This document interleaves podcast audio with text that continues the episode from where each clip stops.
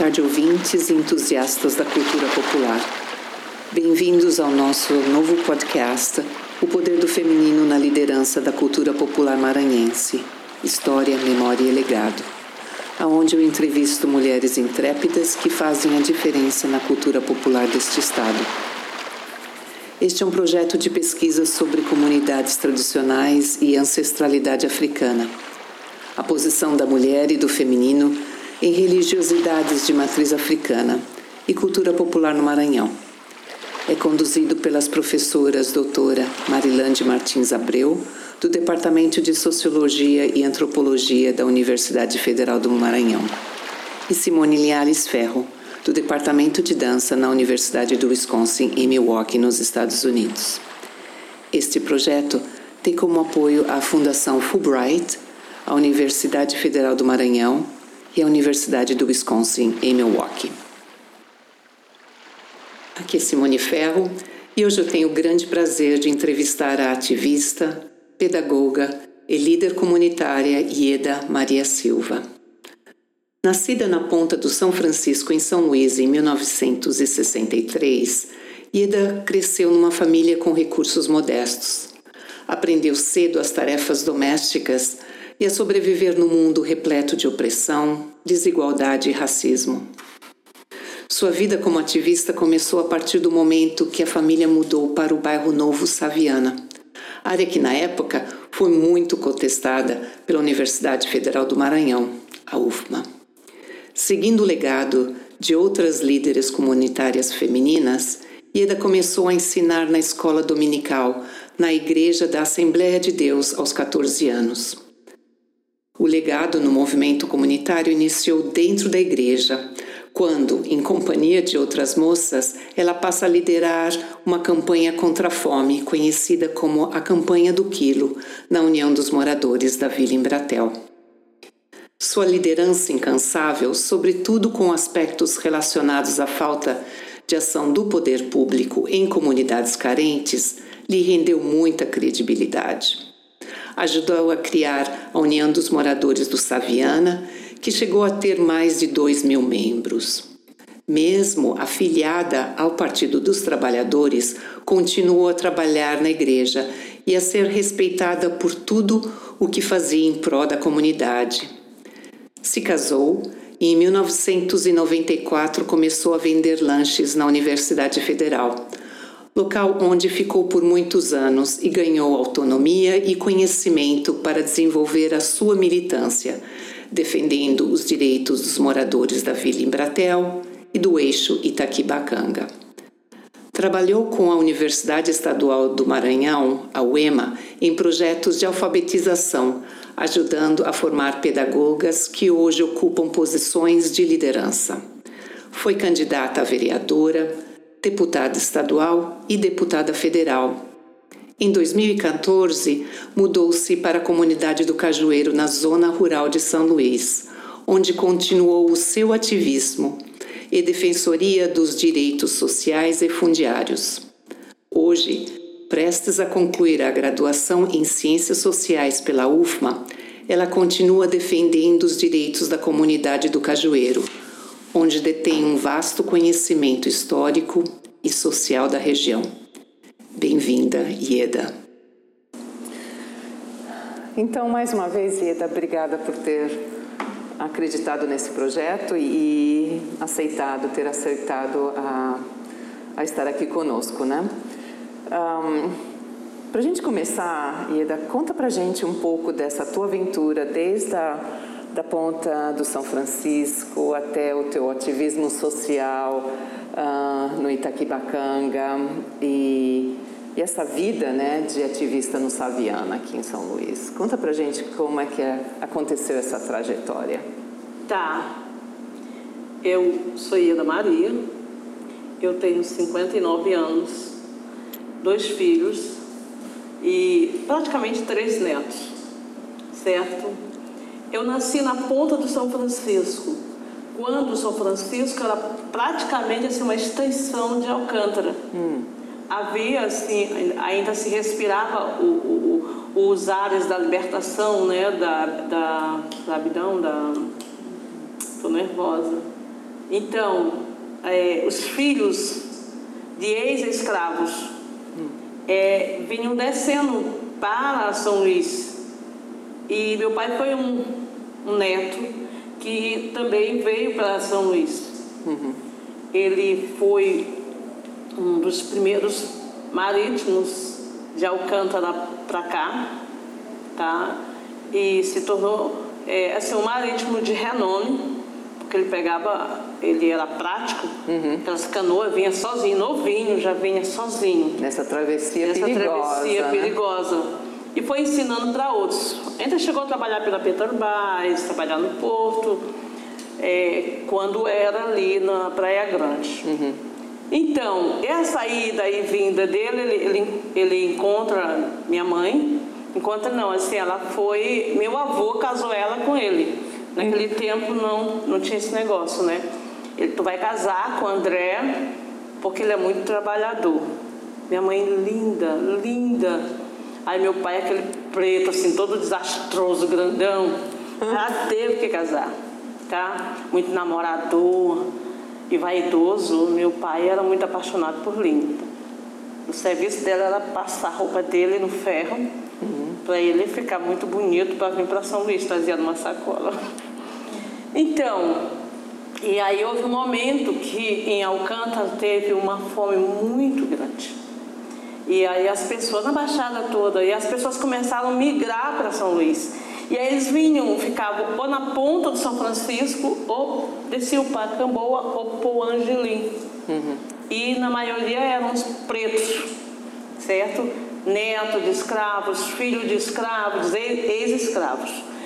Sem nenhum conhecimento, certo? O que eles sabiam fazer era trabalhar a questão é, é, com a natureza o extrativismo era, era coletar alimentos, era trabalhar com palha, com madeira, com carvão. Uhum. E chegava aqui na capital, era dramático.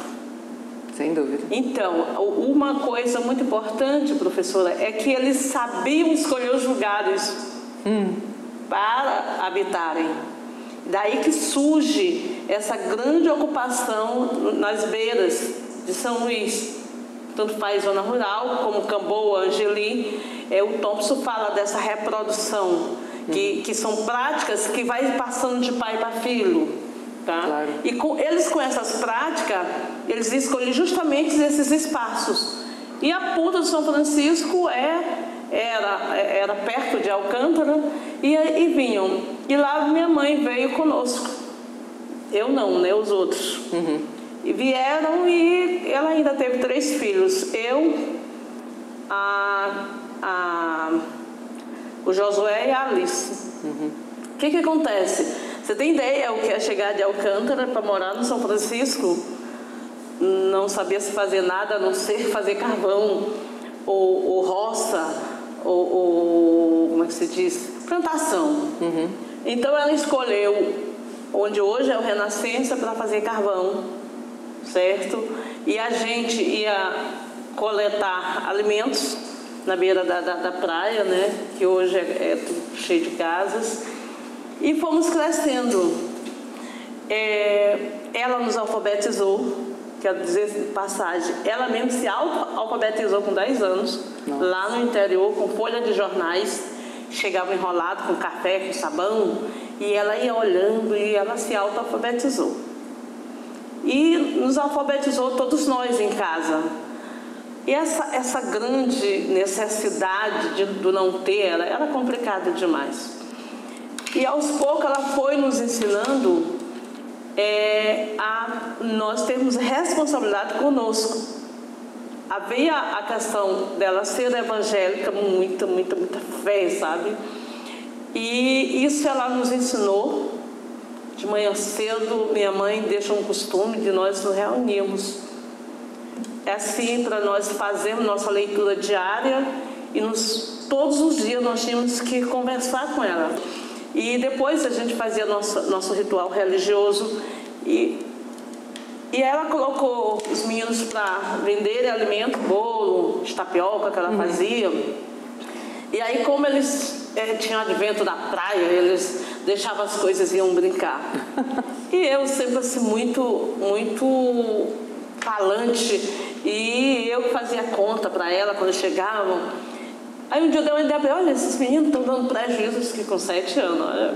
Esses meninos estão dando prejuízo e, e, a gente, eu tenho que fiscalizar isso. Tu tem coragem? Eu tenho. E aí ela cortou o meu cabelo, arranjou um calçãozinho dos meninos, uma camisa, e eu passei a andar com eles. E aí eu fui aprendendo essa coisa, sabe, dessa relação com o branco. Hum. Como menino. É, é, isso que é importante, né? Essa Você relação, como menino. Essa relação é, como menino.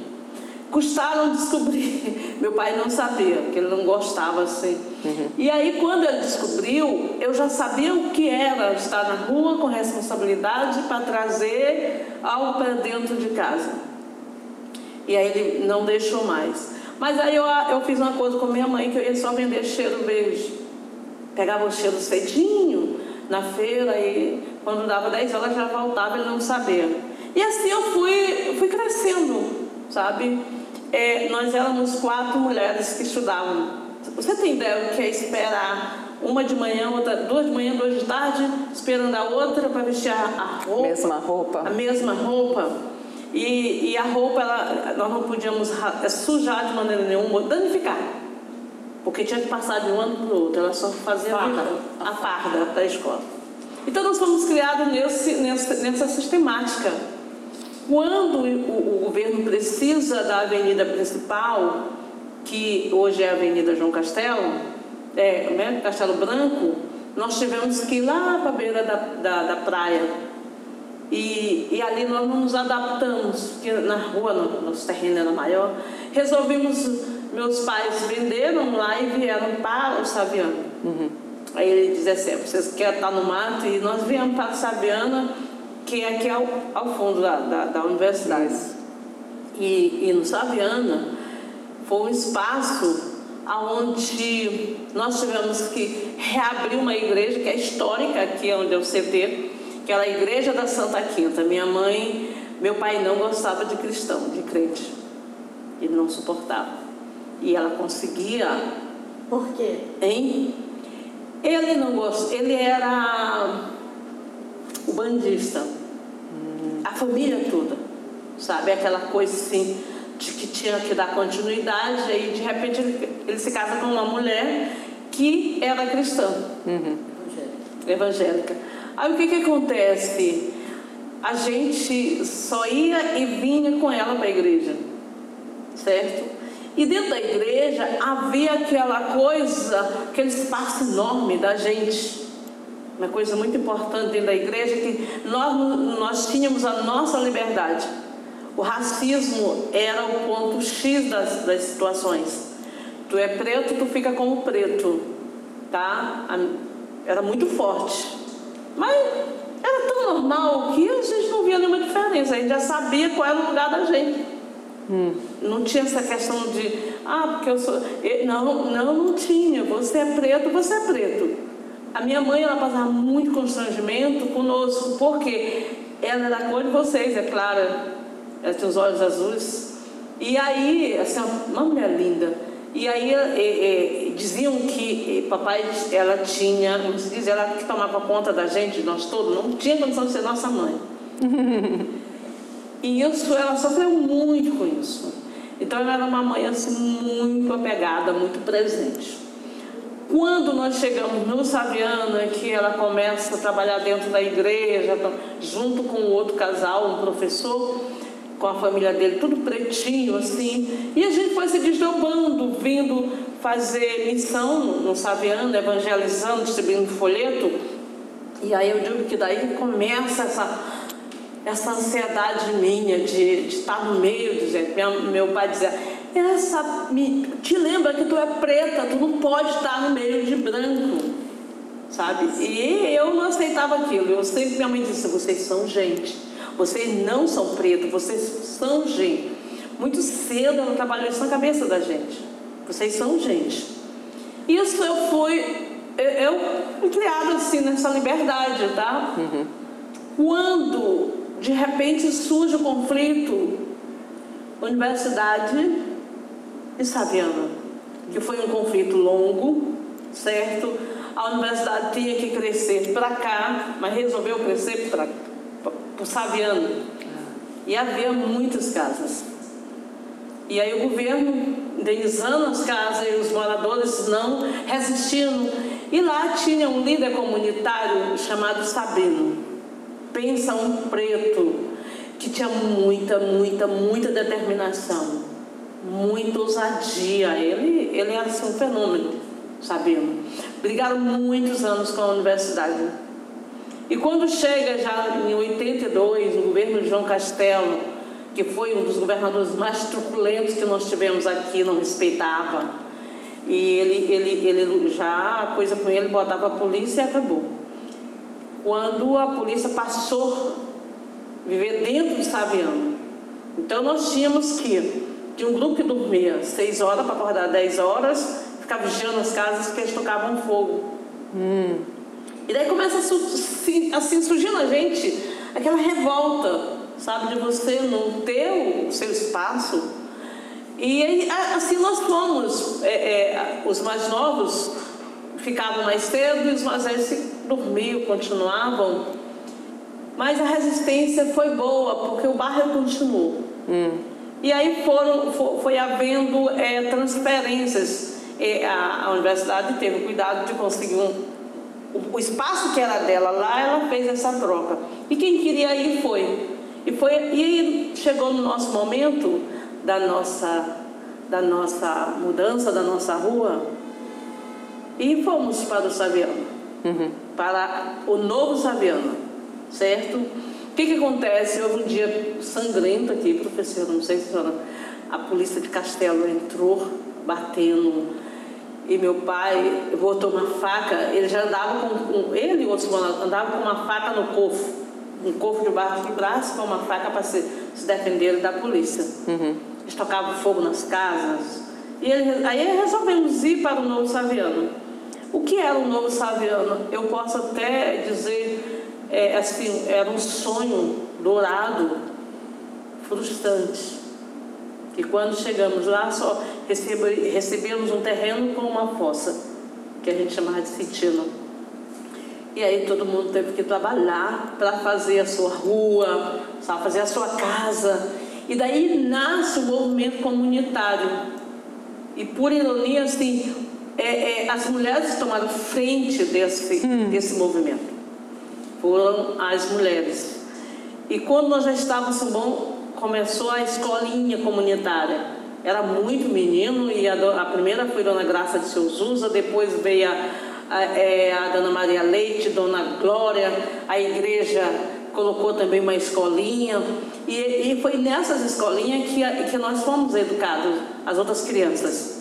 Hoje eu tenho sobrinhos, tem sobrinho que é advogado, que é jornalista, tem gente na Finlândia, tem gente na, na, na Itália, todos saíram dessas escolinhas. E dentro dessas escolinhas que eu me cresci, assim, como ativista certo? A nossa igreja, ela tinha um olhar é, adverso para o ativismo. Então, todo ativista era comunista. Eu fui a primeira comunista da igreja. Paguei caro.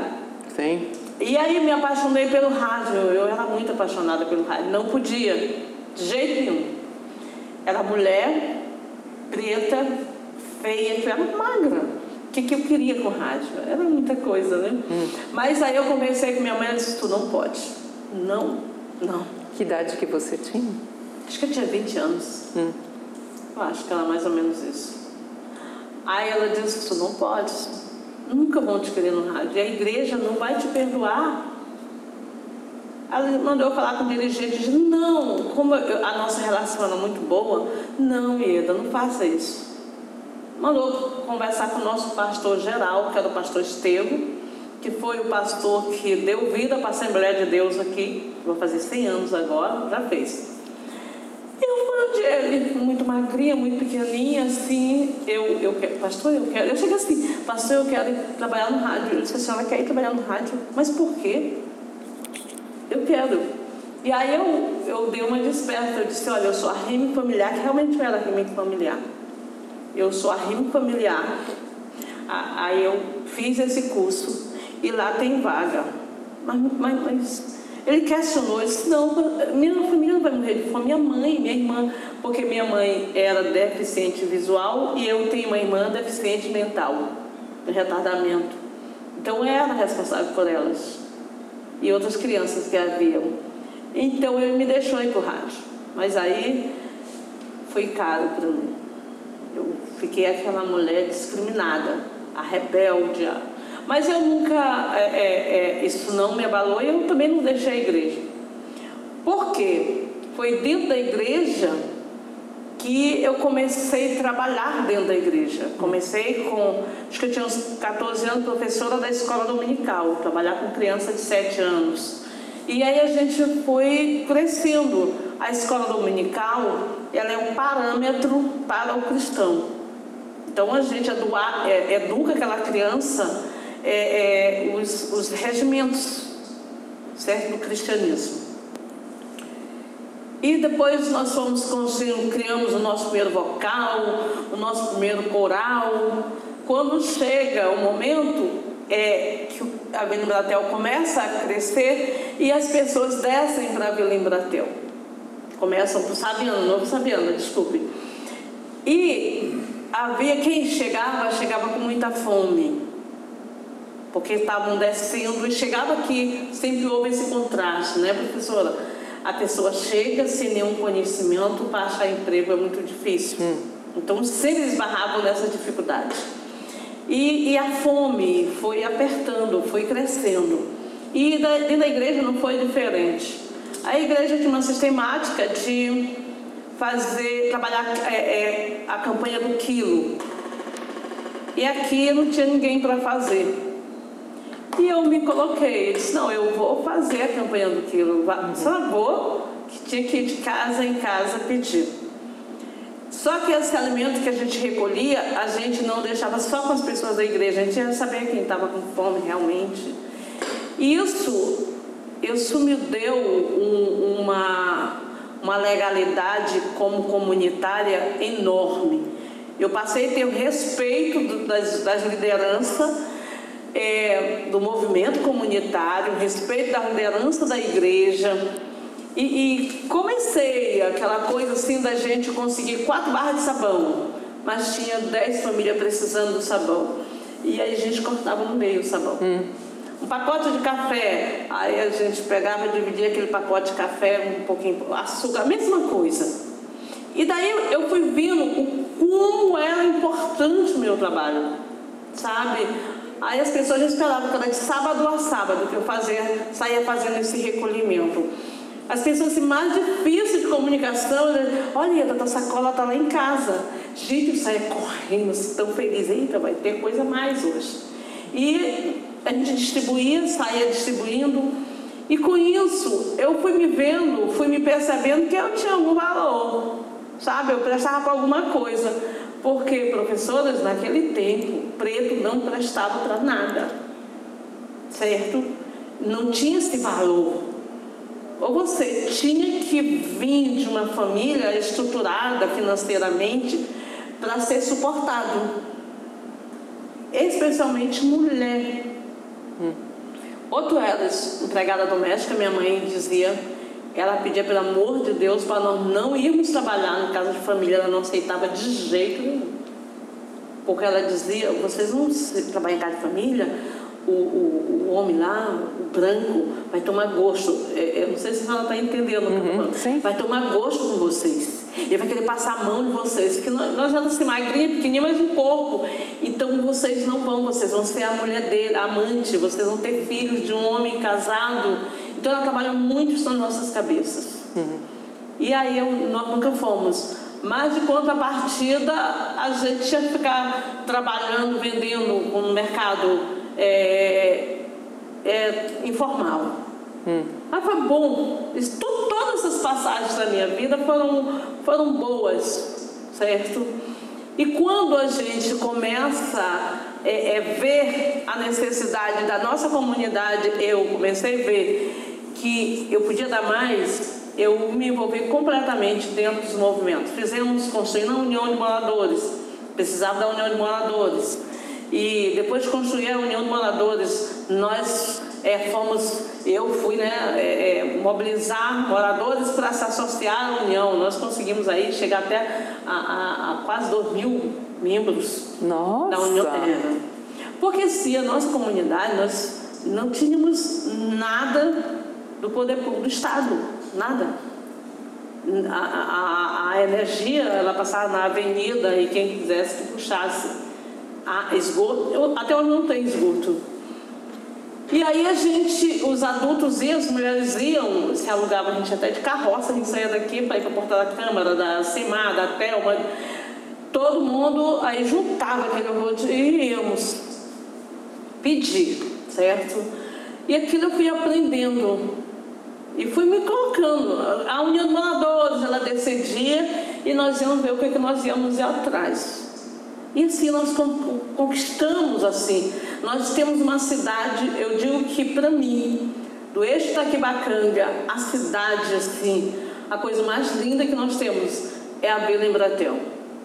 Porque foi dando consequência em outros bairros.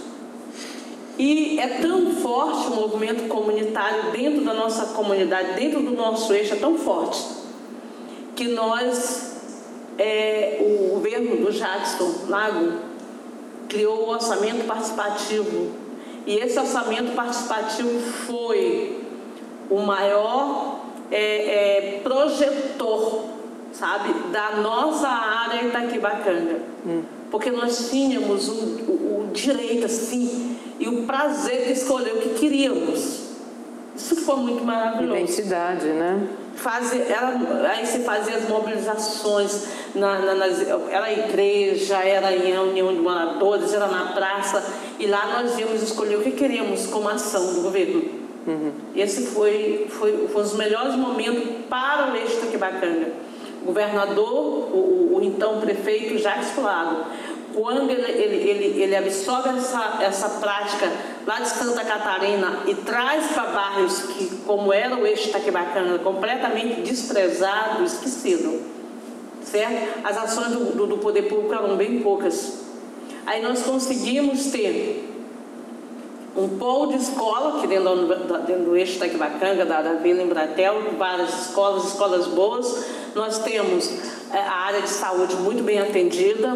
E a outra coisa fundamental foi quando nós tivemos, a, a enfim, nossa liberdade, quando construíram a, essa avenida de, onde separava Ita, é, o Saviana, Vila Embratel, da universidade.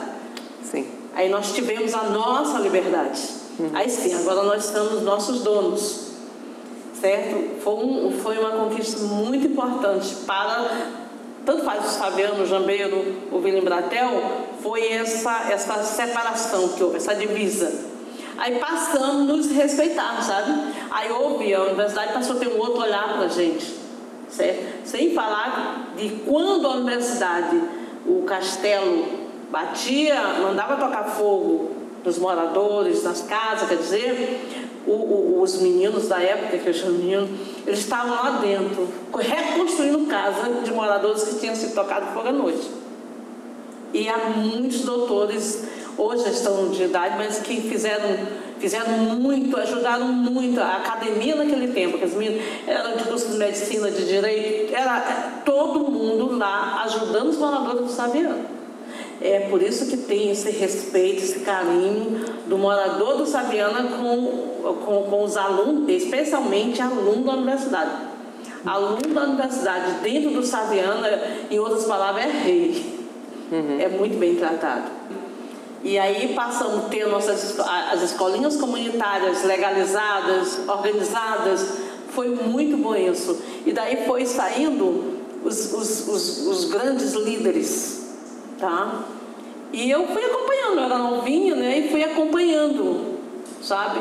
Dentro da igreja, eu passei a ter as minhas é, é, restrições. Assim, ela é comunista, sabe? Ela é comunista, mas ela, ela é trabalhadora e eu continuo, tá? O que que acontece? Eu cometi assim, eu terminei de assinar minha carta de suicídio dentro da igreja quando eu me filio ao Partido dos Trabalhadores. Hum. Mas o que era mais importante é que a minha mãe, ela sempre, ela, você não vai deixar a sua fé ser afetada com isso. E fui e, e fiz as pessoas me respeitarem dentro da igreja e dentro do meu bairro. Aqui ninguém suportava é, é, alguém do Partido Socialista ou comunista. Nas comunidades não suportava era comunista, até as lideranças mesmo. Ó, lá vem essa comunista para cá. Então, eu fui, eu, assim, não foi por saber. Eu fui percebendo que eu tinha que eu tinha que continuar, eu não podia parar porque não gostavam de mim, porque eu era comunista, eu sendo do PT. Ó. Quando eu me caso, eu, o meu segundo filho nasceu, é, nasceu morto mas depois ele não estava morto e nós passamos uns três meses na, na, na, na maternidade e eu tive que trazer ele para casa e o médico disse, olha, se você não cuidar do seu filho, ele vai ficar todo tempo no leito. Aí eu abri mão de muita coisa, sabe? Eu larguei o rádio, larguei os movimentos, mas eu tinha que me alimentar. Eu tinha minha mãe, minha irmã, e aí eu, eu, eu como eu já sabia essa, esse manejo de costurar, de, de fazer as coisas para vender, me convidaram para vir vender lanche na universidade.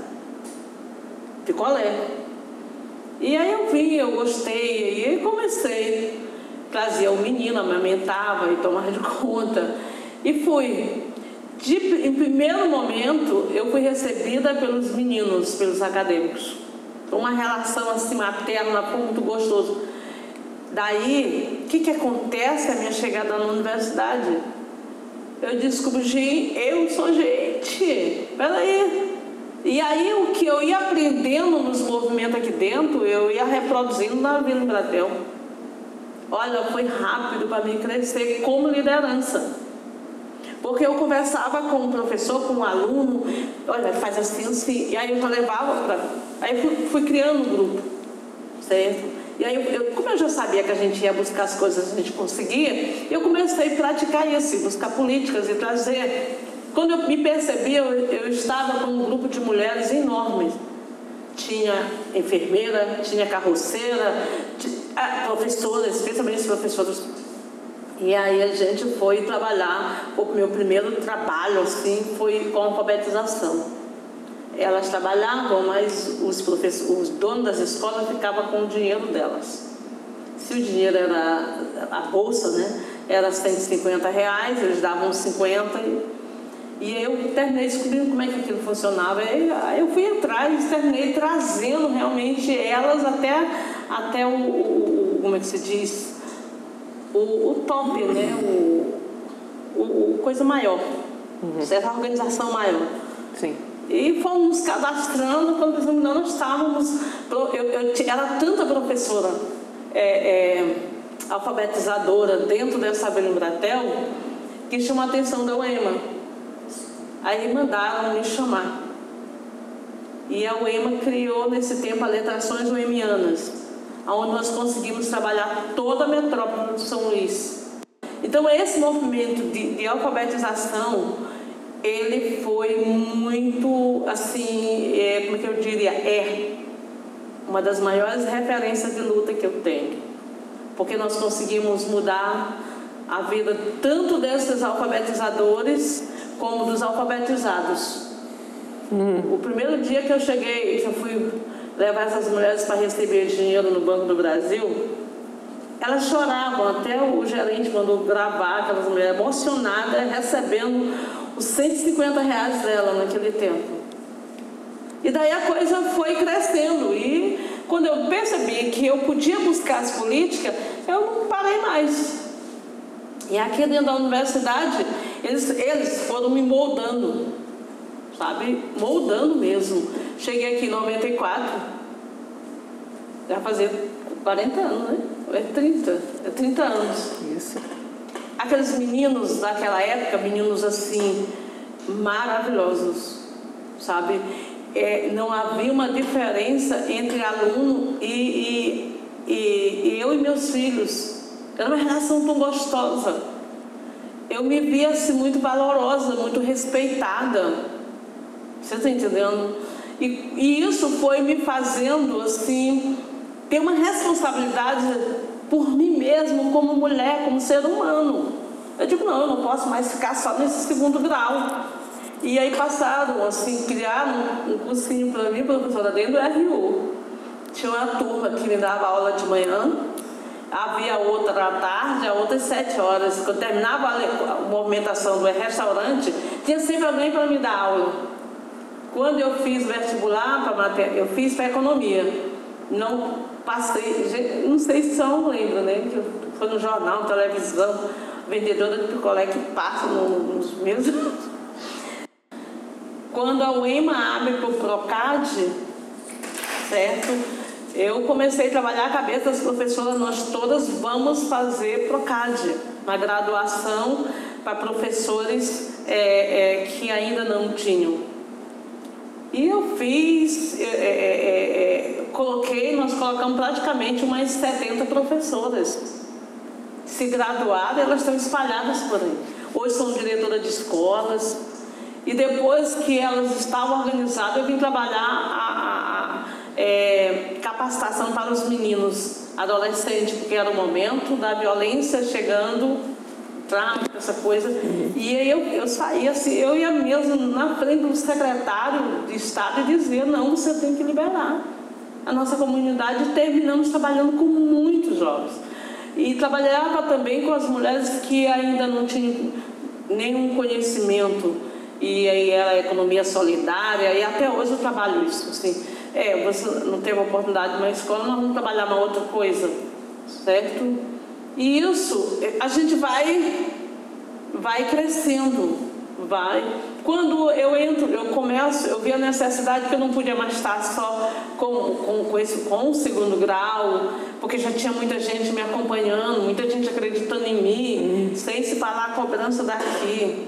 Uhum. Era forte demais. Onde se viu, Ieda, você está com o segundo grau? E aí eu fiz o vestibular, fiz o PROCAD, não eu fiz a prova, passei e fiz o PROCAD. E esse fazer, quando eu terminei, a primeira coisa que eu fiz foi alfabetizar o meu, minha família em Alcântara. Eu montei uma sala, assim, eu peguei uma coordenação da prefeitura para trabalhar alfabetização com as professoras, preparava as professoras para trabalhar lá em Alcântara. Porque o, o, grande, eu penso que todos nós que entramos numa universidade pública, a gente deve à sociedade. E nós temos que dar um retorno a essa sociedade de onde nós viemos. Porque onde é que nós vamos achar um professor lá do sul para vir alfabetizar uma pessoa em Alcântara? Tinha que ser eu mesmo. Certo? Eu que tenho que voltar lá para minhas origens, olha, o caminho certo é o conhecimento. E deu certo, porque depois elas foram fazer a educação do campo, certo? E muitas delas que foram fazer a educação também, ensinando dentro da prefeitura de Alcântara. Uhum. E com relação ao eixo da Quibacanga, nós construímos, nós temos o eixo que queremos, assim, a Avenida Bratel que queremos, que construímos, certo? Eu, para mim, eu, tem muitas cidades lindas, vocês me desculpem mas a minha cidade, Valindaté, é muito bonita. Por quê? Hum. Porque foi feita por nós. Isso. Sabe? Não teve construtora, fomos nós mesmos, os próprios construtores. Fomos nós mesmos, assim, que é, é, é, é vai pedir terra não sei onde, vai pedir pé, cimento, vai pedir... fomos nós.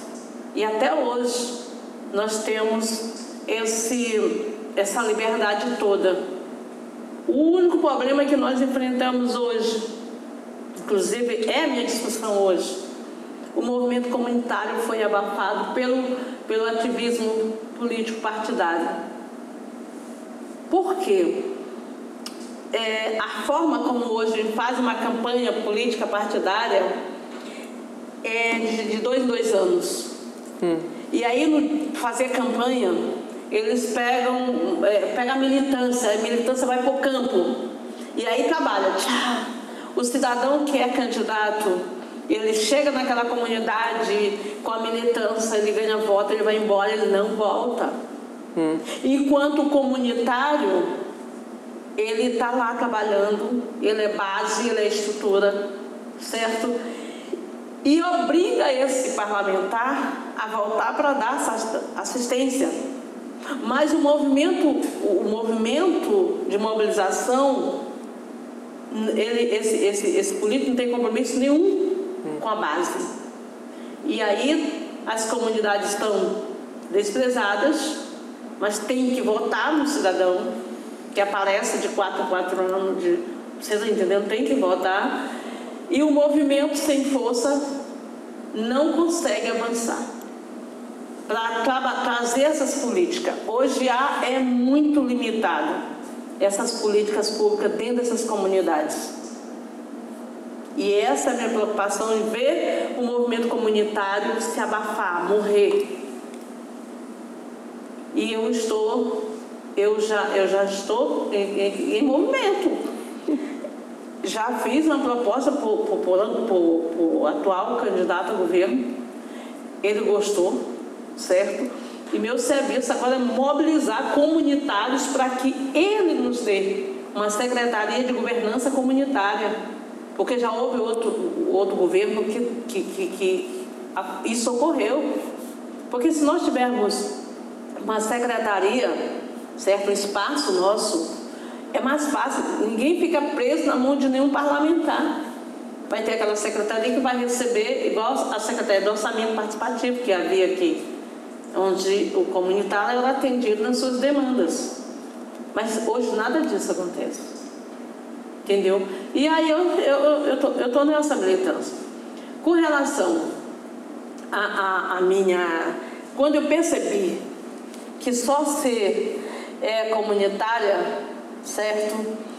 Não funcionava. É, eu precisava tá, carregar um político.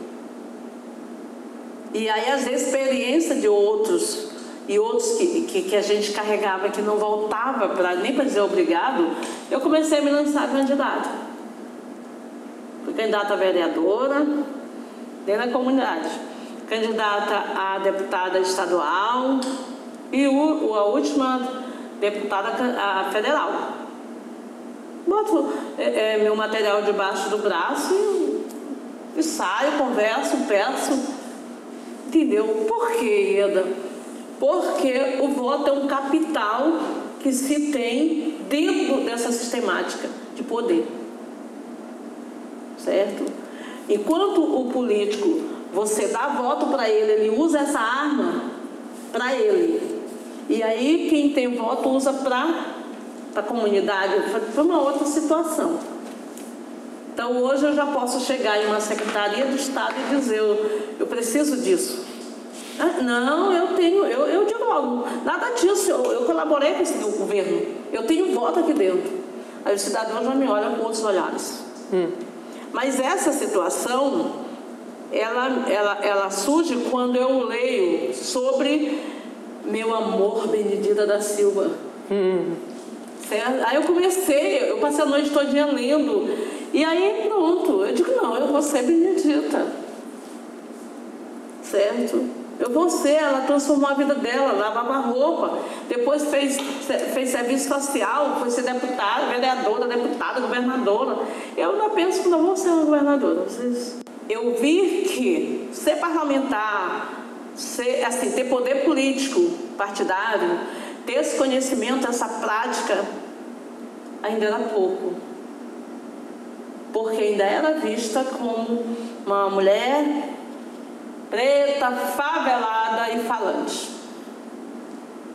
Aí eu, eu disse, não, eu vou, eu vou atrás de um curso que me identifique, certo? Que foi o de Ciências Sociais, onde eu, aí sim. Aí eu fui vendo as coisas, eu fui aprendendo, fui organizando o que eu já tinha, certo? Fui organizando. E está dando certo na minha vida. Claro que nada é fácil para gente.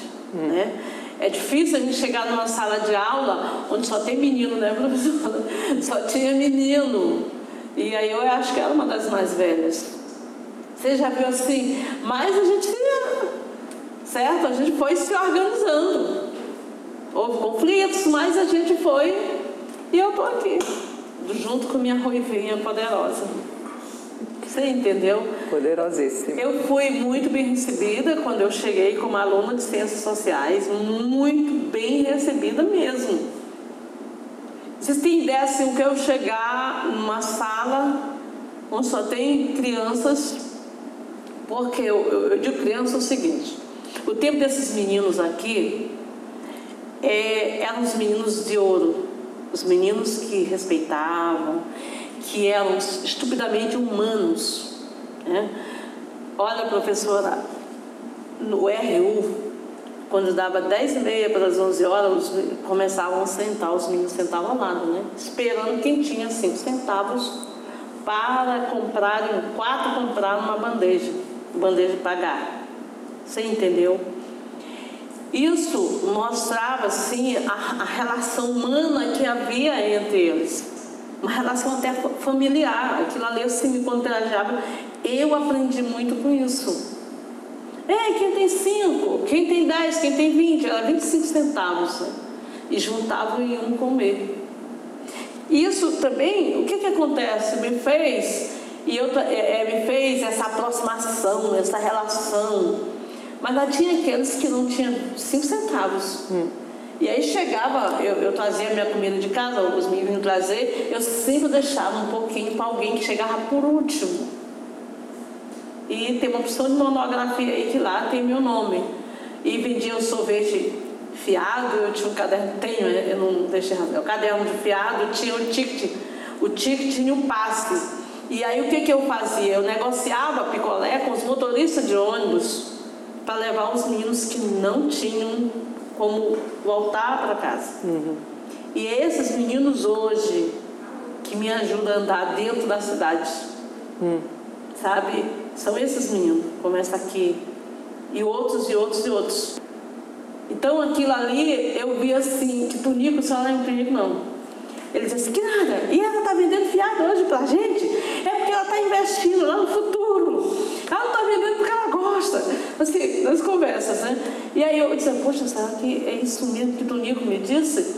Mas é verdade mesmo. Eu não, eu, eu não fazia aquilo esperando receber alguma coisa. Era, era, era uma, uma coisa natural de mim. A tia Batom me disse, olha, hoje é formatura, quem está no caderno de dinheiro, sempre tinha essa coisa, mas eu não ia atrás de ninguém.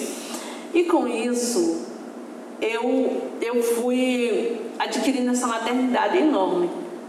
Houve um momento que a própria, o próprio reitor, a reitoria do, do é parece que NEM, tinha a casa dos meninos, a casa de estudante, era feminino e o masculino. Então eu já começava, já tinha aquela coisa assim de ir lá.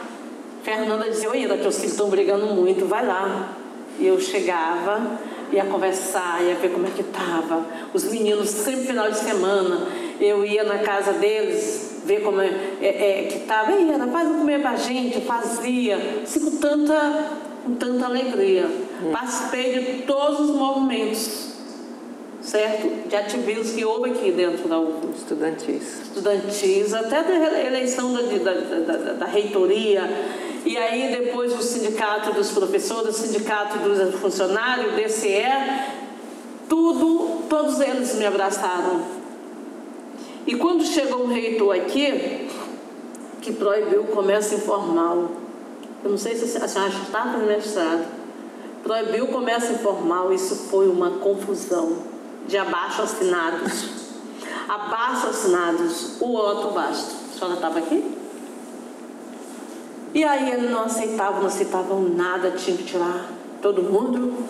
E me deram uma, uma liminar que eu tinha 72 horas para sair do campus feriado enorme. Aí eu avisei para os meninos das casas, aí um avisou para o outro. Sabe o que aconteceu? Ele disse, Ariada, tu tem onde arranjar tá, tábuas? Eu tenho. Aí eu fui no, no comércio e comprei tábua. Fizemos uma barraca durante três dias aqui dentro da UFO. A barraca de Eda. E botaram lá na porta do DCE. De manhã chega a ordem para tirar e o DCE chegou isso obrigou o reitor Otto Basto a nos dar uma portaria para que o DCE administrasse a minha estadia dentro da UFM, tem ela até hoje. Foram muitos abaixo assinados. Gente, foi muita briga, mas foi muito bom. Então, aquele momento, assim, aquela conquista, os meninos com a portaria na mão, desceram para fazer aquela festa no DCE. E aí essa, essa relação de minha com, com os meninos do DCE. Eu, o professor, eu chamo meninos, que quando eles chegam na universidade mesmo, eram meninos, hum. meninos maravilhosos, assim. Eles se permitiam se viver aquela coisa de menino. É, é, as discussões, certo? É, eram muito fortes, se preocupavam muito. O de, a área de vivência era realmente um polo, né, professora, de discussão filosófica, sabe? Era o tempo todinho se discutindo. Ela, ela, ela, ela foi no período do Fernando Henrique. Era muita, muita, muita, muita confusão, mas muito boas, que eu aprendi demais. Olha, cajueiro para mim é uma coisa assim. É, eu aprendi, eu estou aprendendo a gostar do cajueiro. Você se mudou para lá, não Eu foi? mudei. Eu fui fazer um trabalho de. É, eu estava fazendo um trabalho de com a Caixa, certo? Que era o PNHR, era um projeto de habitação rural para essas pessoas que, assim, que vivem na zona rural, quilombolas e, e, e, e povos tradicionais. Então, eu fui fazendo cajueiro. Comecei cajueiro, Porto Grande e outras comunidades. Quando eu chego no cajueiro, comecei a trabalhar isso, eu encontro o Damasceno. Quem é Damasceno? Damasceno foi da igreja aqui junto comigo no Saviano. Ele solteiro, eu solteira. E já tinham, papai não deixava namorar porque era muito nova já. E nós começamos assim um relacionamento. O Damasceno é o filho do seu Geraldo. Certo? E aí a gente começou um relacionamento. E depois ele me convidou e disse, eu quero casar contigo. Ah, Olha, 20 anos aí na pedra, né? Que, chama. Esse, é nosso linguajar de, de, de comunidade, tá? Uhum. 20 anos na pedra. E aí resolveu vir embora. Fui embora pro Cajueiro. Até porque meu pai já tinha vivido no Cajueiro, tem uma filha lá, certo? Se apaixonou por uma senhora e lá tem uma filha, o nome dela é Inês Maria, quase o mesmo nome. A pretona bonita. E aí a gente ia para o cajueiro buscar alimento, é, que ele ia pescar, peixe, camarão, a gente sempre ia. Então, para mim, cajueiro já era uma coisa, era um lugar de habitação normal.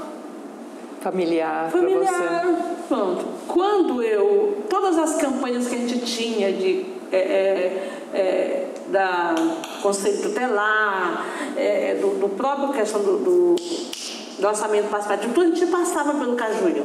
Então, para mim. E aí eu fui morar no Cajueiro. E morando no Cajueiro, eu iniciei meu curso de Ciências Sociais. Certo? Eu iniciei o curso de Ciências Sociais. Quando inicia o conflito, assim, inicia essa venda lá das terras do Cajueiro. A venda. O que, que acontece? É, eu não sei como é que vocês, assim, o sistema de grilagem aqui é muito forte, muito forte mesmo. Ah, na questão dali, alguém que é dono lá embaixo e que vem, mas não sei o que, até onde chega o dominador final, que são os ocupantes, que também Muitos são grileiros, muitos. Eles compram esperando o próximo comprador.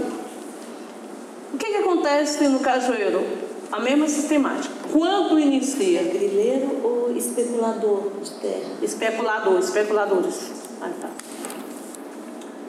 O que, que acontece? Quando foi feito o Porto do Itaqui, na década de 21, que inicia o processo da construção do Porto do Itaqui, aquelas comunidades tradicionais eram é assim eram os mantedores, certo? De elementos como carvão, elementos vegetais, carvão, palha, madeira, para São Luís.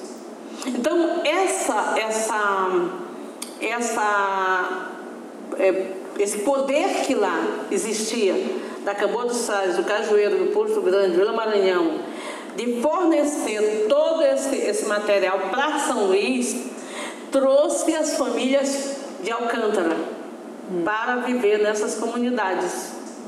E aí a construção do porto inicia.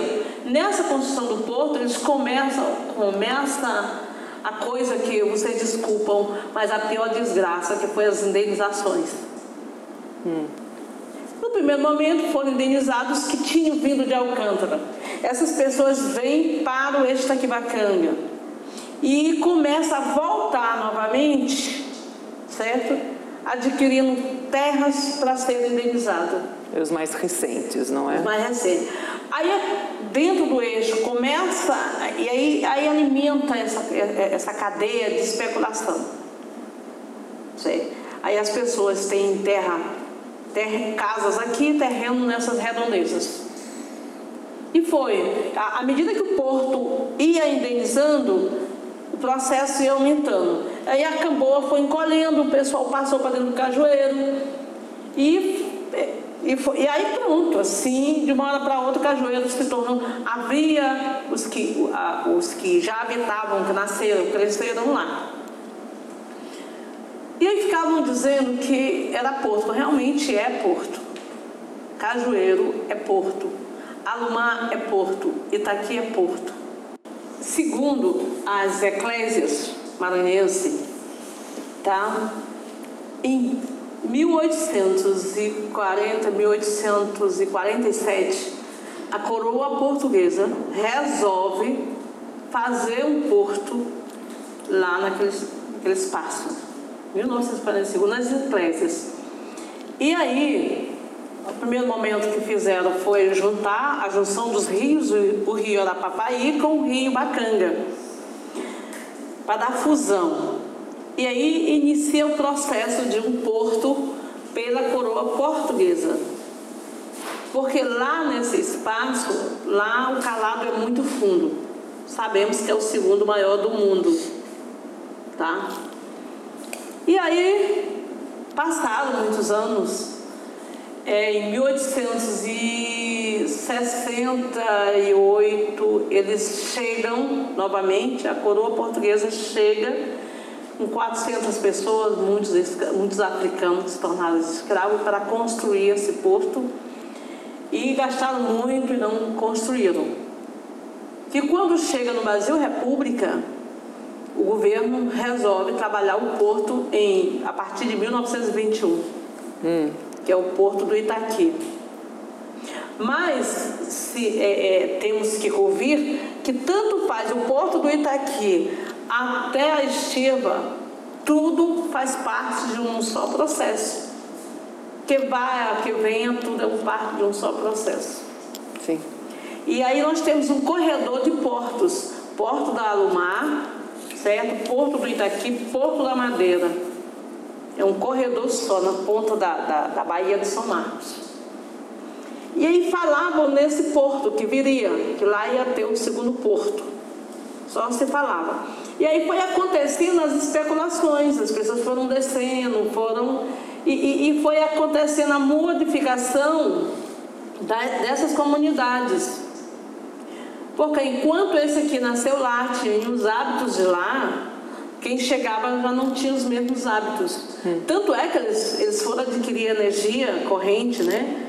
Já foi há pouco tempo. Eu vivia isolado lá e estava tudo muito bem. Eles precisavam ir para a cidade, vinham, pra, vinham de canoa, ou eles iam andando até na Vila Maranhão para vir para a cidade, pegar um pau de arara. Que cidade era aquela coisa? E com a chegada do porto, as coisas foram modificando a forma deles pescarem, o assolamento que foi feito, os afundamentos. E aí esse povo, mas continuaram. Uns foram, foram migrando para o cajueiro e outros receberam dinheiro. Quando chega a tal da Vale, certo? que termina de fazer o arremate final. Inclusive até o cemitério de, de escravo, tudo isso sumiu. Com, os, com as indenizações. Aí tirou todo mundo. Mas essas outras comunidades permaneceram. Mas permaneceram com uma advertência que lá era porto. Quando chega em 1969, o então governador da época, José Sarney, cria a Lei Sarney. O que era essa Lei Sarney? As terras devolutas, que essas terras são da coroa, ainda são, elas, eles, eles passaram a registrar essas terras em cartórios. Aí passaram a ter donos. Tá? Com esse ter dono, quando chega, aí entra a construção do porto, precisava de leis, o castelo em 1980, ele cria uma lei onde ampara a construção dos portos. Foi um momento desenvolvimentista no Maranhão. Para que a, a Lumar chegasse, ele criou essa lei, o João Castelo. Certo? E o que, que acontece? Criaram a lei, criaram um zoneamento nas coxas assim, aonde parte da zona rural passa a ser zona industrial. E nesse contexto aí entra o cajueiro como zona industrial. Hum. A senhora entende? Tá bom. Isso quando alguém vende um sítio dentro do cajueiro. Alguém vendeu um sítio para um grande especulador. Esse sítio que essa pessoa vendeu, ele já vende para a empresa do porto, a empresa que veio comprar, que vai fazer o porto lá. Uhum. E aí quando eles é, é, é correm para se organizar lá onde é esse sítio, dentro do Parnoaçu que, que acontece? Eles começaram, entraram de qualquer jeito, porque eu costumo dizer que eles entraram lá achando que lá, alguém que os levou disse que só tinha besta lá. Não, que nada, dá qualquer coisa. Por quê? Porque essas pessoas que levaram também chegaram lá esperando esse dia. Então eles entendiam que, do jeito que eles queriam dinheiro, porque dentro do Parnaçu parece que tinha pouco, poucas pessoas que nasceram, né, Bené? Sim. Então, o, o, tá, eu estou aqui esperando uma indenização que é fácil me desfazer. Eu já tenho minha casa ali. Claro. Então, foi isso que facilitou a entrada dessa empresa. Porque eu digo digo em qualquer lugar. Se eu não quisesse sair como originária, quem ia me tirar? Uma empresa? Se ninguém quisesse receber dinheiro, ninguém me tirava. Hum. Tirava não, gente. Afinal de contas, nós ainda temos, nós estamos num país que as leis ainda nos protegem. Não é porque o caboclo chega de dinheiro que ele vai chegar e tomar e acabou. Então, essa foi a situação que condicionou esse conflito. A, a, uma das pessoas que, que levou essa empresa para lá, ela dá de frente, quando ela chega, ela, ela apresenta o valor dela certo? Diferente de todo mundo. E a empresa disse: não, eu não, eu não pago. Não existia uma resistência a ficar, nunca existiu. Hum. Nunca existiu. Porque se a família dele aqui dissesse assim, não procuraram eles e sabe que não vão procurar mesmo, se a família dele dissesse, vocês vão ter que sair. Aí tinha que sentar e saber para onde vão, porque assim, as famílias lá, como a dele, são 15 pessoas da família, da geração de seus 15 famílias, que vão se separar como? E nenhum sai. Enquanto não houver uma solução para eles, com as 15 famílias, não tem como ir para lugar nenhum. Então, eu vejo que no, no Parnoaçu não seria diferente, nós não vamos sair daqui. Não seria isso? Não vamos uhum. sair. Não vou querer sair. Ah, é certo que há, encontre um espaço para que vivemos todos juntos. Então, esse cooperativismo, ele não existiu lá dentro do Cajueiro. Tá? Aí, alguém descontente com o posicionamento dessa empresa, tá? Dentro desse movimento, é de movimento, traz essa zoada aqui para dentro de São Luís. A maior briga era a questão valores, não existia resistência, tá?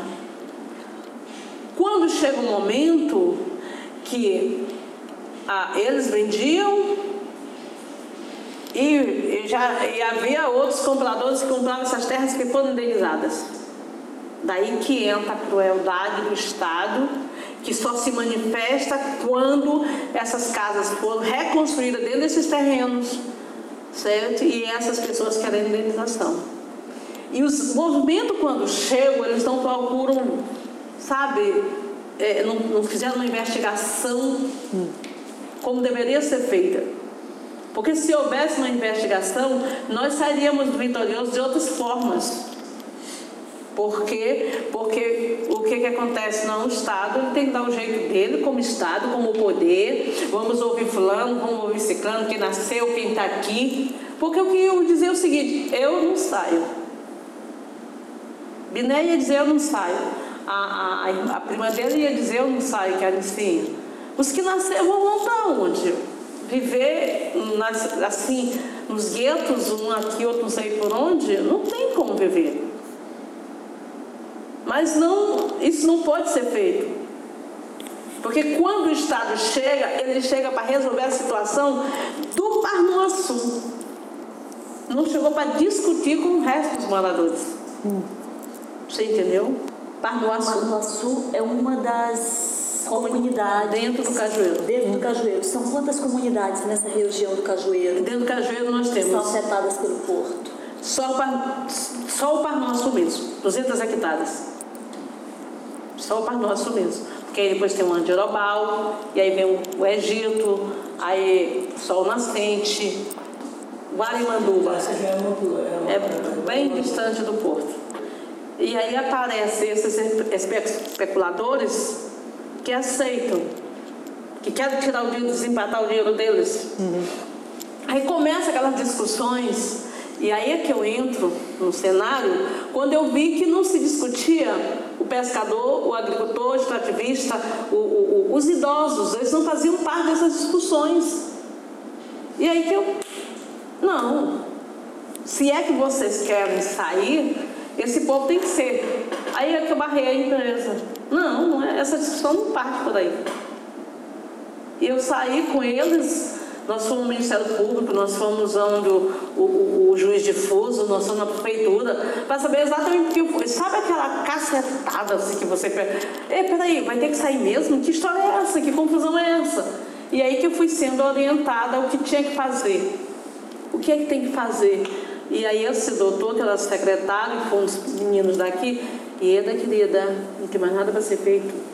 Não, não. Nada, nada, nada. Nós vamos ter que sair todo. Não, só vai sair para o Sul. E como é que nós vamos ficar ali?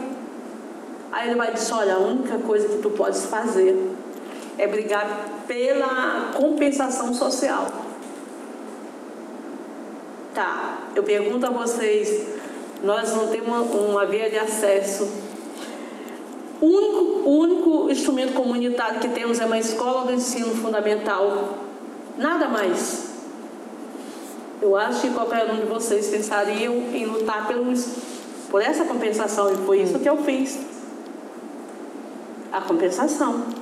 Então vocês entram a partir do momento em que vocês fizerem, é, eu esqueci o nome da, uma pesquisa uhum. socioambiental, certo? com todos os moradores, saber quem quer quem não quer sair. Hum. E essa pesquisa foi feita. Pasmem, assim, um tanto de gente que já esperava a venda para o porto. Até hoje a gente tem, foi o instituto que fez, certo? Socioeconômica hum. foi feita a pesquisa.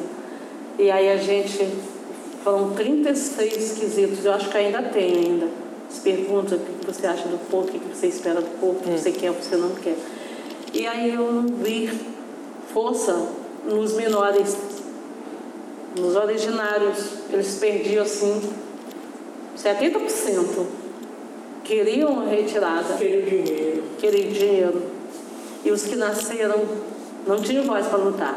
Uhum. Até hoje tem uma sistemática, os, os associados, a maioria são de fora, são os que têm terreno lá dentro. Nós não temos voz para decidir nada. Os originários não têm voz para decidir nada. Que quando a gente vai decidir uma coisa, chega os donos de terreno lá, são maioria e ganham. Essa que é a sistemática. O que, que acontece?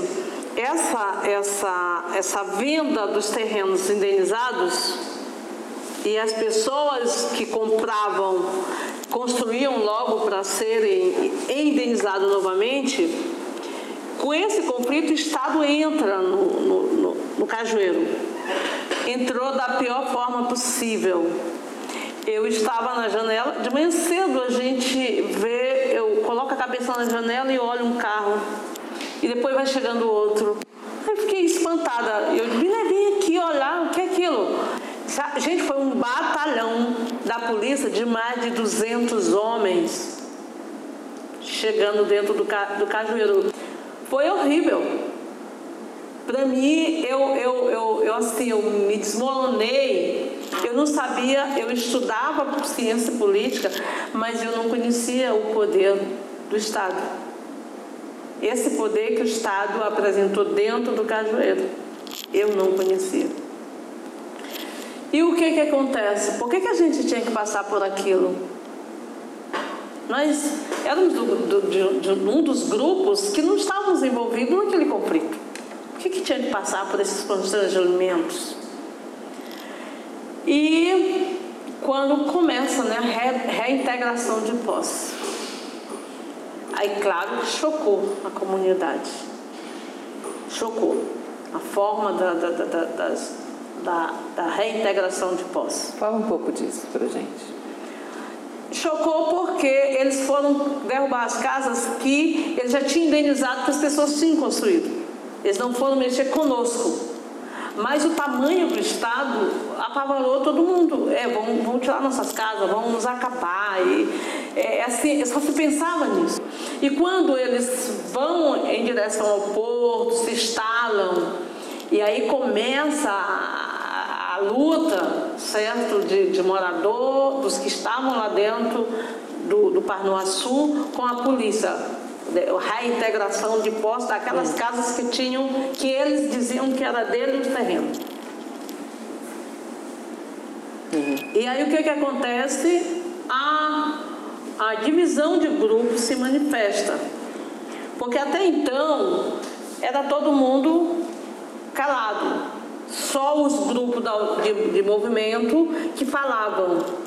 Só os grupos de movimento que se manifestavam como eles dizem, a universidade. Certo? A universidade que estava lá nas negociações com os, os, moradores lá de dentro do Parnoaçu. O restante dos moradores não significava nada, que eram os originários. Não se discutia a questão de pescador, não se discutia a questão do extrativismo, de idosos, nada disso, não tinha nenhuma preocupação com isso. A história era aqueles que estavam lá dentro do Parnoaçu insatisfeito com a venda dos terrenos deles. Uhum. Entendeu? E aí é que eu digo que nós tivemos nossa voz cessada pela universidade. Eu, dentro do. do você já imaginou, eu, eu estudante de ciências sociais, chega uma história diferente da mim, da onde eu estou, e eu me manifestei, não, não é isso. Eu estou lá. E fui contar o que eu sabia. Isso, isso foi horrível para mim. Eu paguei muito caro. Foi terrível. Se a professora não sai para me aliviar, para me orientar, eu tinha, eu tinha abandonado o curso. Muito decepcionada, porque eu tinha, eu tinha acreditado que eu preparada eu serviria para minha comunidade, eu serviria para meu povo e para mim mesmo. Mas aonde eu fui para me preparar, eu fui, eu fui estupidamente rejeitada. Uhum. Eu digo dessa forma, estupidamente rejeitada. Porque eu pensava o contrário daquele conflito. Foi nem por outra coisa. E o que que acontece?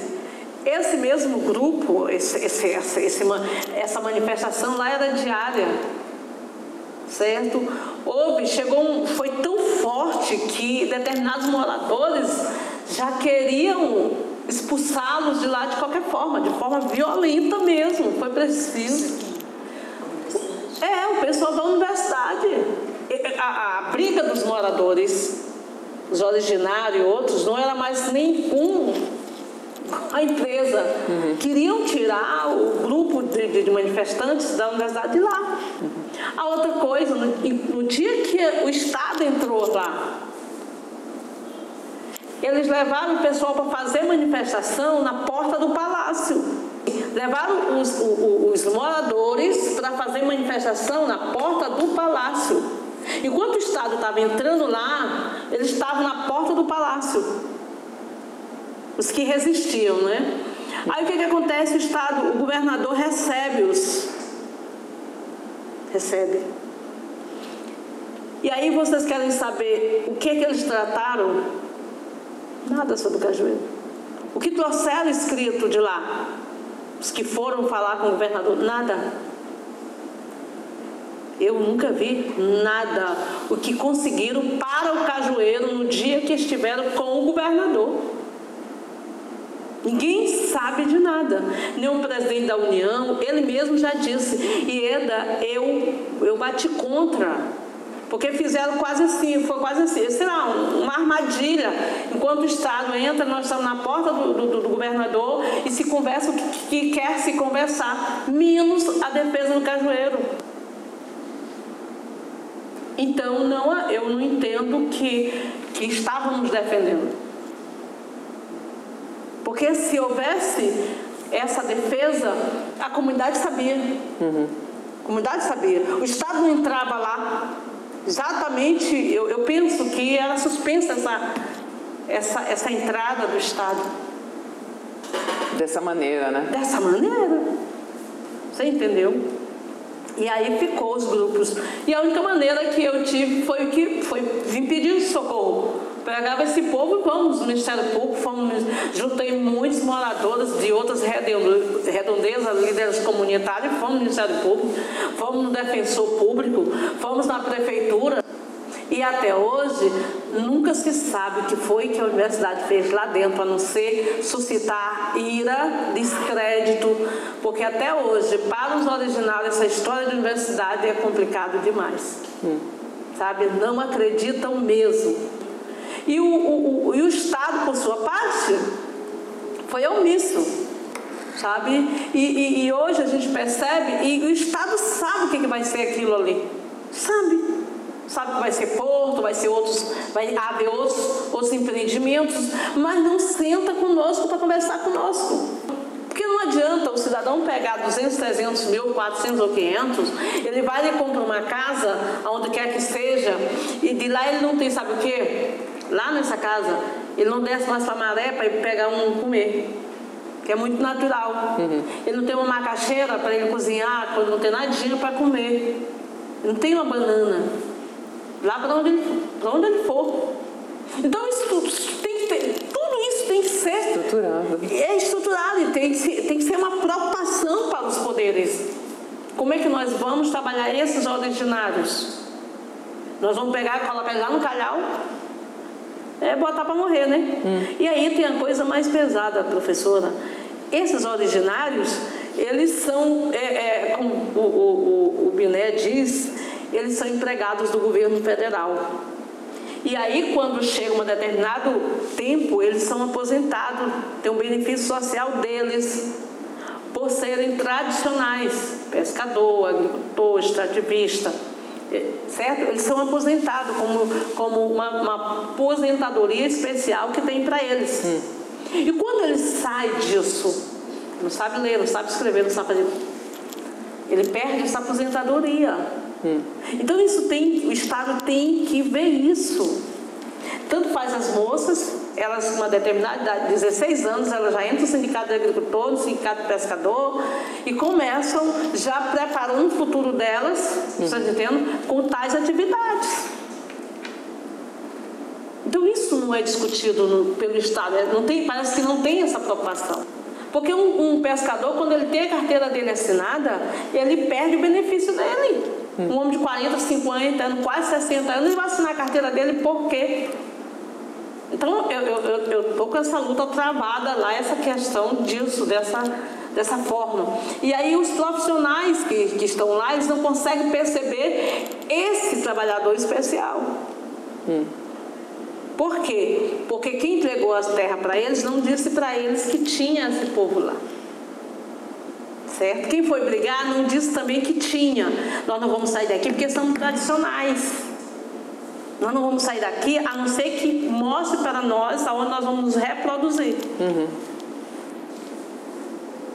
E esse tipo de compensação social que você está falando, né? Uhum. Ela, ela, ela é muito humanitária, né? É muito humanitária. Porque ela trabalha com um trabalho de base para cada uma dessas famílias, né? Nós escolhemos o quê? Uma escola, uma creche, um posto médico, um posto de saúde, de, de segurança. Nem, nós nem pedimos segurança, porque lá, graças a Deus, é muito tranquilo. Mas. E aí vem a questão dos, desses trabalhadores tradicionais, está dentro dessa compensação. A valorização deles, o que vão fazer com eles. Hum. E a valorização comunitária. Organizar as entidades para que eles estejam é, trabalhando os projetos dentro dessa, junto com essas organizações comunitárias. Enquanto eles ficam, enquanto a comunidade continua. Continua. Continua. Sabe? Enquanto continua. O que falta, o que falta para o Estado? Por exemplo, nós não temos uma via de acesso é, é, organizada. O Estado não faz, eu digo Estado sim, tanto faz prefeitura, uhum. não não arrumam, certo? E também não vão dizer porque não arrumam a gente sai atrás, ninguém não diz porque não pode fazer. Não diz porque não podem fazer. Então fica aquelas populações, elas ficam, é, como é que se diz? A mercê. Eu saio de casa, o, o ônibus agora, a gente, para chegar até a avenida, a gente passa 30 minutos. O ônibus para chegar, é todo tempo atrasado. A estrada está toda cortada. Hum. E, tem, e, tinha período que a gente tinha que andar 6 quilômetros para chegar na avenida, pegar o, o, o, ônibus, os outros carros. Então, esse abandono, esse abandono não nos é justificado. Por que esse abandono do poder público? Não existe qualquer tipo de política dentro dessas comunidades. Não existe. E o certo seria eles nos dizer, nos conscientizar: olha, vocês estão aqui, mas vai chegar um momento em que vocês vão ter que serem remanejados. E quem compra, olha, vocês vão ter que comprar áreas que essas pessoas possam, certo? Sobreviver lá dentro. Uhum. Entendeu? E isso é muito, muito para mim, é muito criminoso porque ela tira quem vai saindo, vai perdendo seus, seus, seus, seus, seus benefícios. Sim. Vai se isolando dessa vida natural dele, vai se afastando da pesca, do marisco, do quebrar o coco. Agora pense vocês, essas pessoas num lugar onde não tem nada disso. Claro. Multiplica a miséria e a angústia e vão morrer mais cedo. Hum. Sem sombra de dúvida. Você tem uma força, né, que é, é sobre-humana, ah, quase. Tá. Ah, Ida, quando a gente quando a gente te escuta. E eu sei que você é uma mulher de fé, mas para a gente concluir, de onde vem essa essa força que você tem de continuar lutando, de ter essas visões um, tão um, uh, assim positivas do que pode acontecer. De onde vem isso daí? Eu, eu acredito muito assim na criação que nós tivemos de muita necessidade, sabe, de muita fome. Então nossa mãe nos ensinou a se esperar. Não te preocupa que vai chegar. Uhum. Sabe, não. E, e, aí vem a questão da, da minha relação com a, com a minha religião, com a minha igreja a questão da fé, sabe? De, de eu, eu tenho uma coisa, eu aprendi uma coisa com minha mãe assim: nada é para sempre, nenhuma dor é eterna, nenhuma dor, acredite nisso. E nas horas assim, mais difícil, eu, gente, isso vai acabar, certo? Mas aí, como a senhora mesmo está dizendo, essa, esse sobrenatural, essa força, ela, ela, ela é, é, por ser sobrenatural, a gente vai readquirindo.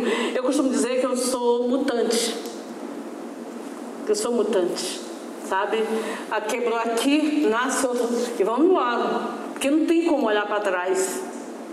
A minha mãe, ela conviveu com escravos. E aí, essa vivência dela com escravos, de saber, de contarem para ela, ela chegou e ainda acompanhou isso ela dizia: não tem lugar para gente. A gente só tem é que caminhar. Não tem lugar para gente. Olha, a nossa, a nossa, o ensino materno, ele, ele nos poderou tanto, tanto, que a gente teve até medo de se relacionar com homens. Nós todas tivemos, tivemos muito essa preocupação. Se vão nos trazer sofrimento, vão trazer dor, é melhor estar só certo? É melhor estar só porque eu, eu sei me vestir, eu sei me cuidar, eu vou. Entendeu? Porque nós, nós vivemos muito isso, nós viemos sempre caminhando, sempre caminhando. Agora, o resultado dessas nossas lutas, eu tenho muito resultado bons. Eu tomei conta dos sobrinhos que estão todos graduados, certo? Estão todos graduados, estão todos é, é, tem advogado, já tem juiz, tem um que passou agora, vendeu suquinho aqui comigo, é juiz, tem psicólogo, tem é, radialista, certo? Todos eles vindo de escola comunitária, vindo da fome, senhora está entendendo? E eu espero que eu possa continuar. Agora eu tenho um lado gostoso do cajueiro, onde eu posso exercer a minha militância comunitária e sempre estou lá inventando alguma coisa. Sempre. É, no período da, da, da pandemia, nós fomos atrás e conseguimos cestas básicas, conseguimos assim, período dessa, dessa coisa. Aí inventamos o quintal comunitário, meu quintal, minha renda e saí com essas mulheres, Camboa dos Frases, de Cajueiro, Arapapaí, fizemos reunião, trouxemos o sindicato para dentro. Hum e essas pessoas torcemos o Banco do Nordeste para dentro do movimento. Você entendeu? Só falta agora a, a, que a gente colocou o projeto para a empresa como compensação, ver eles se estruturarem para ver se vem investir um galinheiro para cada mulher. Porque assim, eles não têm um hábito natural de, de, de, de, de viver na cidade urbana, eles não têm sabe? É, se o cidadão está com a casa dele, tem galinha, tem um ovo, tem um camarão, tem coisa, tá tudo ótimo.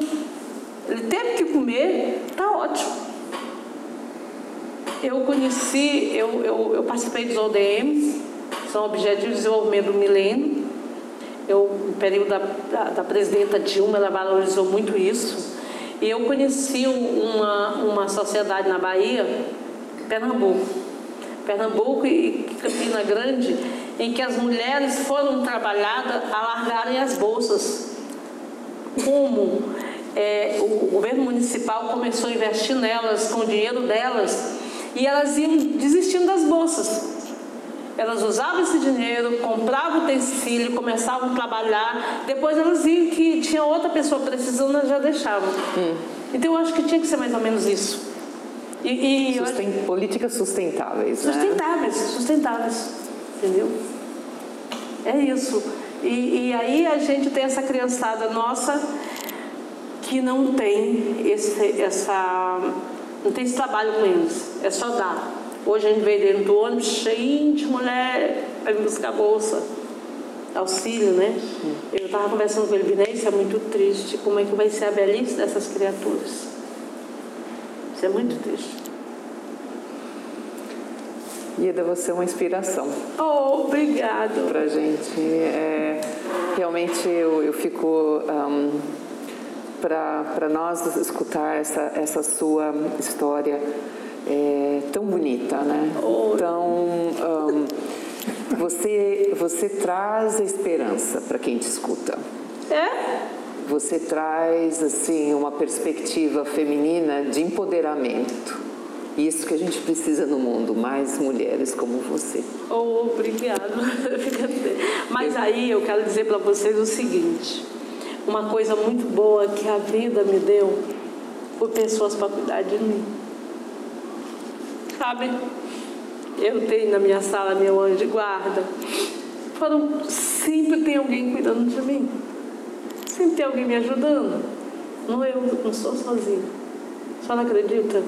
E houve, houve um caso engraçado de um professor, nunca mais ouvi. Ele disse, Donieda, quero conversar com a senhora. Eu disse, o que foi? Sou professor, ele se identificou, parece que era Paula, era Marcelo. Eu estou acompanhando essa jornada lá do Cajueiro. Eu quero pedir uma coisa, não deixe. A senhora ganhe, que, que, ou, que você ganhe ou que você perca, não deixe. Eu tenho aprendido com a senhora. Eu tenho aprendido, a senhora sabe que é que está brigando com esse povo todinho, a, senhora, a sua verdade com a deles. Mas eu acredito na sua verdade. Agora, uma coisa engraçada que eu encontrei esses dias: o, o governador que entregou o edital desapropriação do Cajueiro. Uma pessoa assim. Eu fico olhando assim com ele, o ministro Raíra, não mexe nisso agora. Não mexe. Mas eu disse, ô senhor, o senhor assinou uma história que eu que tive que apanhar por causa dela. Isso que foi. Aí eles ficam, não, né? Ó, outra hora tu explica para ele. E aí eu vejo nele uma pessoa assim tão simples, tão conversador. Aí eu fico. Mas um dia eu não digo para ele o, resultado de ter assinado aquele.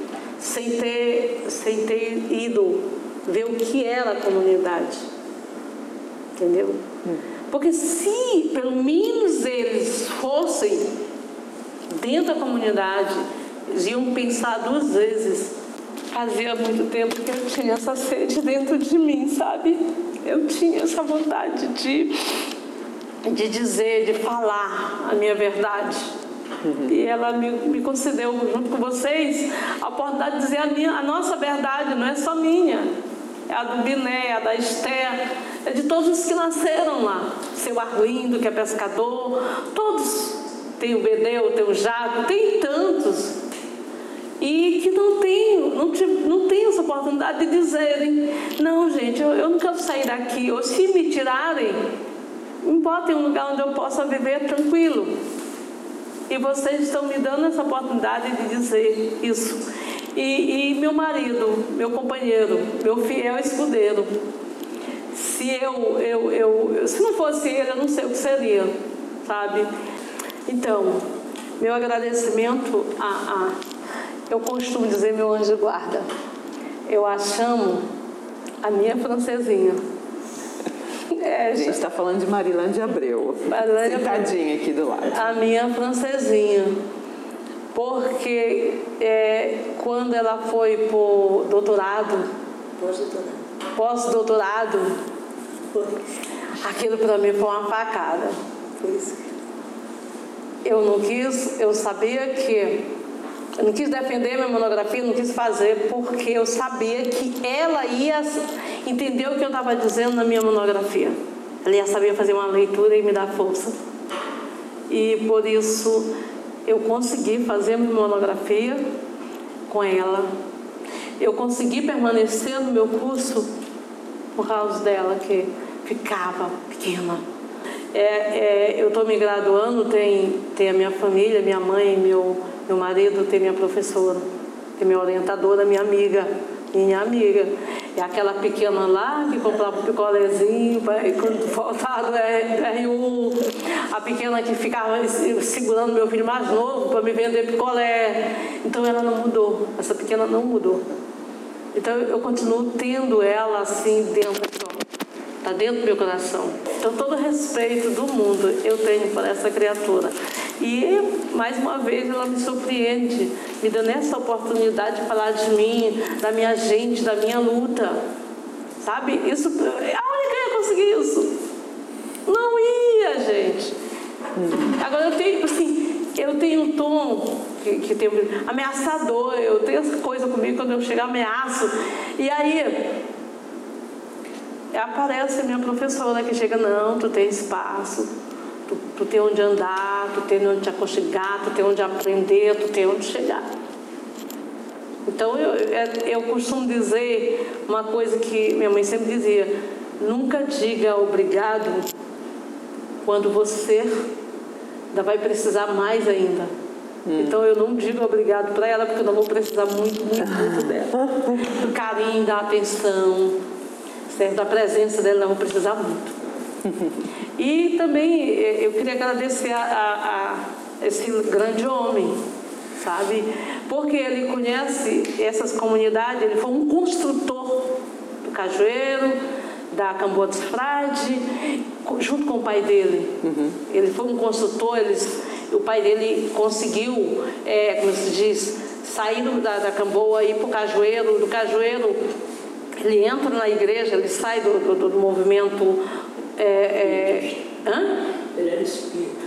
Ele era espírita. E aí vem para a igreja, para o movimento evangélico, e constrói igreja, cria toda uma comunidade, é, é, como, ele como líder daquela comunidade do Cajueiro, o seu Geraldo. Hum. E a vocês que quiseram me ouvir. Vocês, eu posso até ser abusada, tá? Todos vocês, vocês estão dando brilho para uma estrela. Hum. Estrela preta, sabe? Mas que brilho mesmo, assim porque as pessoas que irão me ouvir, elas irão saber que a história não é parar, não é parar. Nada é eterno, nenhum sofrimento é eterno. Hora a gente chega. Vocês têm, vocês têm ideia, professora, eu quero dizer isso hoje. O que é eu chegar nesse movimento que a gente está hoje, lá pelo palácio, chegar e falar e eles me ouvir respeitar. Olha, me chamam de doutora. Não, não sou doutora. Vocês têm ideia o que é isso para mim? Sabe? Não, coloque ela na frente porque ela decide. Deixe ela falar porque o falar dela é, é, convence as pessoas. Hum. Isso para mim é muito, muito, muito forte. Sabe? Saber que eu pude, na minha dor, conseguir chegar onde eu estou hoje.